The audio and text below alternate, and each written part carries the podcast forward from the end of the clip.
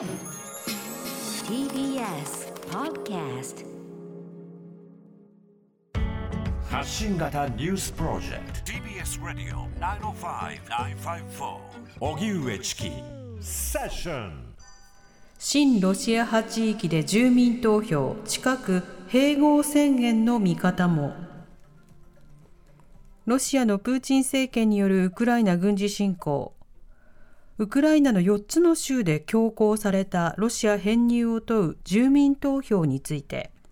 親ロシア派は暫定結果として90%前後が編入に賛成したと主張しました。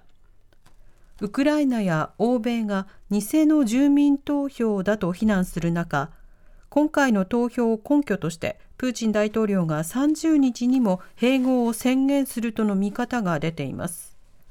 国連安保理では27日住民投票に関する緊急会合を開催。アメリカの国連大使は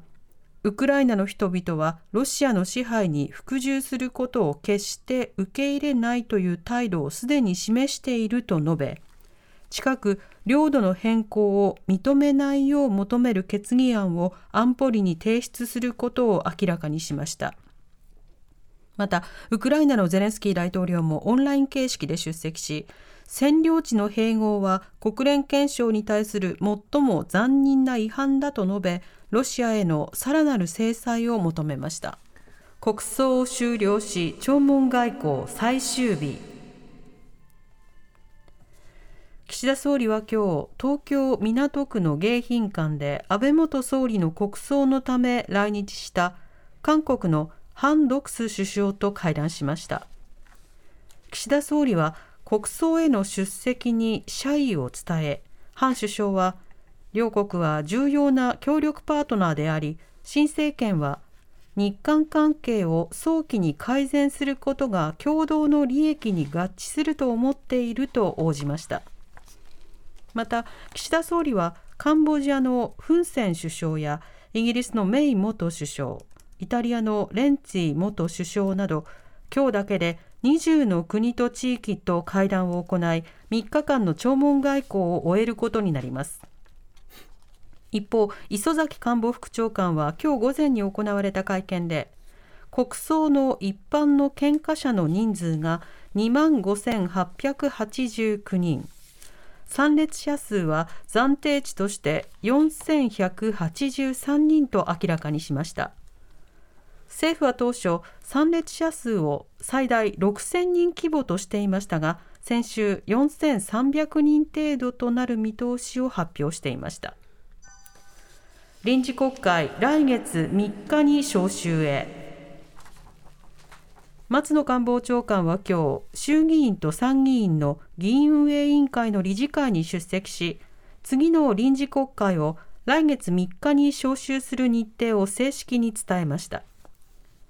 臨時国会では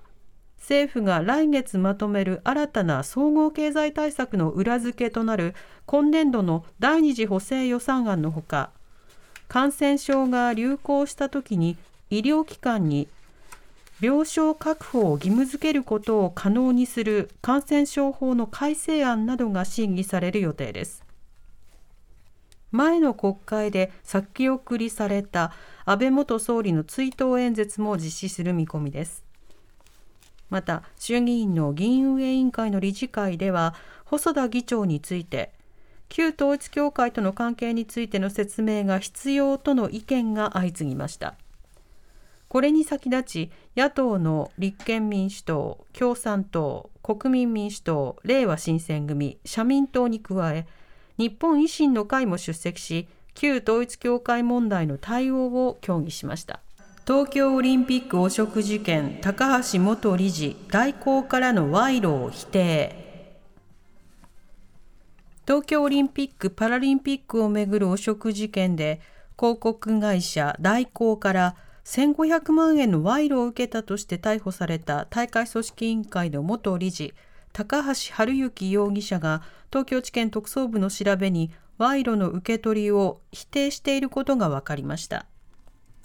高橋容疑者は代行執行役員の谷口義一容疑者から